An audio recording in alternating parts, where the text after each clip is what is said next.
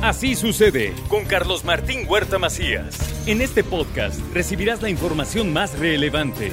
Un servicio de Asir Noticias. Eh, pues llegó la hora de poner atención a los consejos de nuestro abogado y notario Ángel Pérez García. Angelito, ¿cómo estás? Buenos días. Hola Carlitos, buen día, buen día a tu público. Y hoy vamos a ver un caso interesante, eh, un caso real que de verdad me llamó la atención. ¿Cómo se puede complicar el no hacer las cosas bien desde el principio con una buena asesoría? Y te lo voy a describir y para tu público también. Venga. Eh, pondremos de nombre Rafael a esta persona que en el año 2000 contrajo matrimonio. Y contrajo matrimonio mediante el, eh, bajo el régimen de sociedad conyugal. ¿Qué significa? Que todos los bienes que adquieren dentro del matrimonio les corresponden a los dos. Procrean dos hijos en este durante la vigencia de su matrimonio. Y también durante la vigencia de su matrimonio adquieren dos bienes inmuebles, dos casas y tres terrenos. Entonces ya tenemos el escenario, casados, sociedad conyugal, cinco bienes inmuebles y después se divorcia el señor. Solo se divorcia. Recordemos que cuando es un matrimonio bajo el régimen de sociedad conyugal, son dos contratos que van de manera simultánea, el contrato de matrimonio y el contrato de sociedad.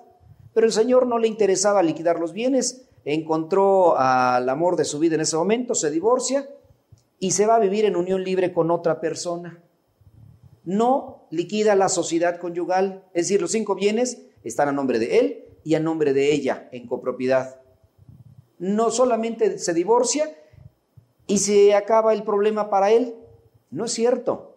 Hoy el Señor está enfermo, el Señor Rafael está enfermo y va a verme para hacer su testamento. Y le digo, ¿a quién le va a dejar sus bienes? Y me dice, a mi concubina, porque con la persona que vive no se ha casado, no tiene hijos, pero han hecho una vida en común que es su concubina, los dos solteros y están viviendo en unión libre. Y le quiere dejar los bienes a su concubina. A los hijos dice que no se los quiere dejar porque cuando vivió con su concubina después de divorciarse, tuvieron algunas cuestiones familiares, pleitos que llegaron hasta los golpes de los hijos contra la concubina. ¿Asusados por quién? Por la exesposa. Imagínense qué escenario se puede presentar que el Señor le deje los derechos de cinco bienes a su concubina. Y yo le decía, usted ve que ya no, ya se murió usted. Aquí ve a sus dos hijos y a su ex esposa sentados con su concubina, queriendo arreglar en paz los cinco bienes que dejó, pues no.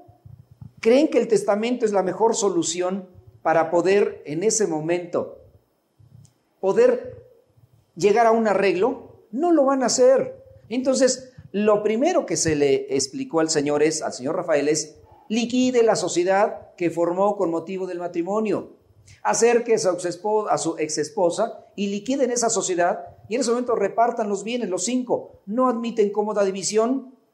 Con mucho más razón, imagínense a la concubina en copropiedad con la ex esposa de un 50% de una casa donde vivieron. Pues Perros y gatos, ¿no? Pues, peor que eso. No van a llegar a una feliz solución. Entonces, cuando se divorció, el Señor debió de haber promovido la liquidación de la sociedad a ver, me queda una casa a mí, otra a mi esposa. Eh, los terrenos se los reparten en favor de sus hijos o como lo decidan, pero no van cargando. Lleva el señor seis, siete, ocho años y no ha podido liquidar la sociedad porque no se ponen de acuerdo. Pero si ellos no se ponen de acuerdo, que son los copropietarios originales, imagínense que deja como herederas a la concubina. ¿No sería un problema garrafal hacer un testamento en esos términos? ¿No es mejor acercarse a su notario, a su abogado y hacer una liquidación correcta, formal y repartirse los bienes? ¿Ceder un poquito para poder solucionar ese conflicto? Porque yo no veo a la exesposa, a la concubina, a los hijos sentados en una mesa de trabajo queriendo resolver sus problemas.